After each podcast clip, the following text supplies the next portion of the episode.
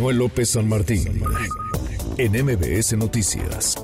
Las imágenes de lo que sucede en Gaza son eh, brutales. Eh, Estados Unidos ahora no está apoyando que las operaciones militares de Israel se amplíen a la localidad de Rafah, esto en el sur de Gaza, de la franja de Gaza.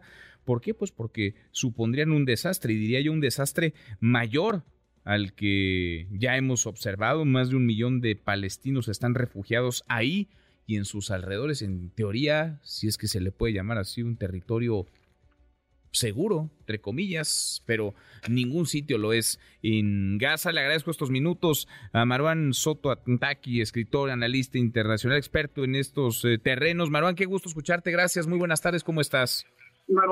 Manuel, muy buenas tardes, muchísimas gracias. A ver, justo lo que estabas diciendo es que no hay terreno seguro. Eh, estamos hablando de una operación que se empezó a avisar a lo largo del fin de semana, entraron a finales del fin de semana a la zona convencional que se llama Rafah, que no solamente es la zona a la que fueron desplazados desde el norte de Gaza desde hace cuatro meses, que ha ido recrudeciendo el nivel de hacinamiento, hasta estar en los números que estabas mencionando, Manuel, un millón cuatrocientos mil palestinos que se encuentran en esa zona que además es la zona fronteriza con Egipto. ¿Por qué es importante la zona fronteriza con Egipto? Porque hay dos condiciones que pueden explicar algunos de los elementos de, pensemos si queremos solamente ceñirlo a eso, a la falta de apoyo, no solo de Biden, sino de la comunidad internacional a esta nueva etapa de la incursión. Primero, las condiciones de la gente. No, no hay posibilidades de tener un espacio seguro. Estamos hablando de que ese millón setecientos mil personas, alrededor, cuatrocientos mil personas, perdón, alrededor de setecientas mil personas no logran comer a lo largo del día. Primer punto. Después, no hay espacios seguros. Se les avisó desde el sábado que podían desplazarse a una zona, solo que es una zona más o menos del tamaño del aeropuerto de Ben en Israel. Es decir, no hay manera de meter en la zona de un aeropuerto, por más grande que sea el aeropuerto, un millón cuatrocientos mil personas.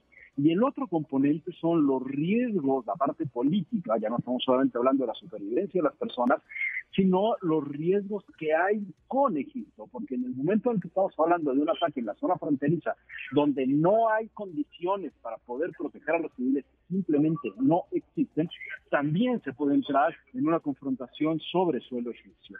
Entonces va a ser muy difícil cualquier tipo de, operación en la zona a la que le tenemos que sumar otro elemento. En Egipto acaba de darse una reunión para tratar de tener alguna especie de negociación, sobre todo para la liberación de los rehenes y una especie de cese al fuego, a la que el gobierno de Netanyahu se acaba de negar. ¿no?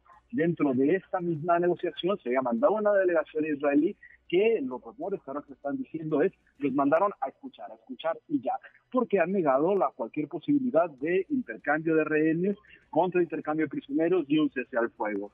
La operación que se dio ayer en esta misma zona es una operación que sacó, logró liberar a dos de los rehenes secuestrados tras el ataque, el ataque jamás del 7 de octubre, pero que costó la vida de entre 75 y 100 personas, es lo que está diciendo.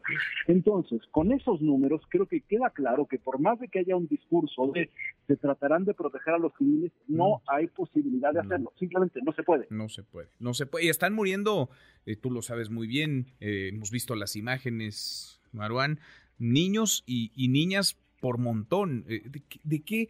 Vaya, de, qué estamos hablando? ¿De qué tamaño es el drama? ¿Y cómo encontrar una salida a esto? Porque pues Israel no parece tener freno, va por todo, quiere ingresar o ha ingresado ya, está bombardeando Gaza. A los ojos del gobierno israelí tienen razón para hacerlo, quieren rescatar rehenes. El problema es que en el camino del rescate se están llevando un montón de vidas inocentes.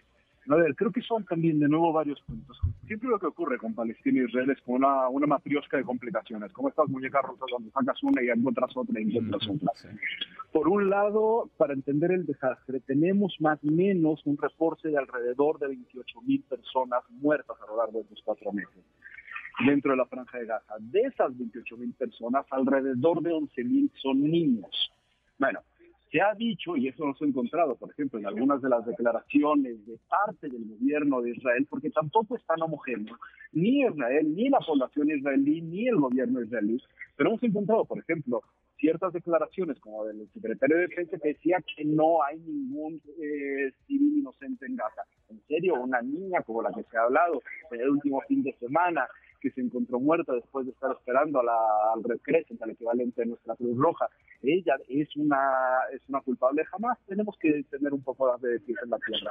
Las salidas hacia eso son también muy complicadas porque es muy difícil, y lo hemos hablado a lo largo de estos cuatro meses, que se pueda pensar en una aniquilación bajo causar su lenguaje de Hamas, porque no solamente una organización terrorista, es una entidad política, es una, una estructura de pensamiento y demás, que es lo que ha aprovechado porque sus códigos no son los códigos de un Estado, porque sí son una organización terrorista, lo que están haciendo es usufructuar la muerte, es decir, cada vez que reciben un ataque de estas dimensiones, refuerzan sus propias concepciones identitarias y eso lo hemos visto en muchísimos apoyos que desgraciadamente ha recibido jamás confundiéndolos con la causa palestina. Jamás, y llevamos muchos, decimos cuatro meses, no son los palestinos, es jamás, solo que el nivel de brutalidad de la operación israelí ha logrado diluir la, la frontera retórica que permite hacer la diferenciación y nos lleva a otro punto. ¿Cómo se detiene esto? Primero, una pausa. Se ha hablado de una pausa al fuego. No hay manera de llegar a algo mientras se sigan matando civiles como se están matando, ¿no? ¿Qué es lo que ha respondido Biden contra, en, en, contraposición a este rechazo a la operación israelí sobre Rafah?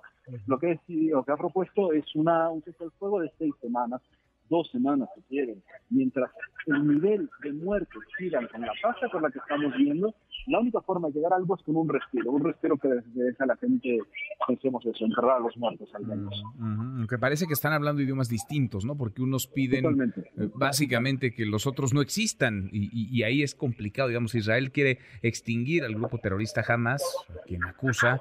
Y, ese es el lenguaje también de Hamas. Y ese es el lenguaje Hamas, ¿no? Ir, ir y ah. desaparecer. ¿Cómo encontrar un punto ahí de coincidencia para negociar algo? A ver, la sala de visto es con negociaciones, es decidir que se quiere poner un alto que es el primer objetivo. El primer objetivo es decidir dejar de matarse.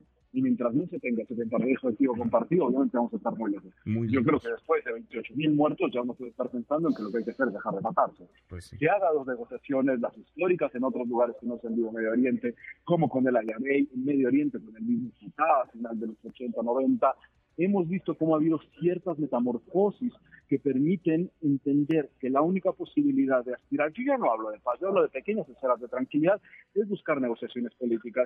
Y una cosa, como la que hemos visto en los últimos cuatro meses, y el mantener los rehenes por parte de Hamas, el no aceptar la violencia sexual como arma de guerra que lo han hecho, el no aceptar que él dejara a la gente morir de inanición como ha hecho Israel en la franja de Gaza, no son los códigos para poder llegar a un punto de tranquilidad.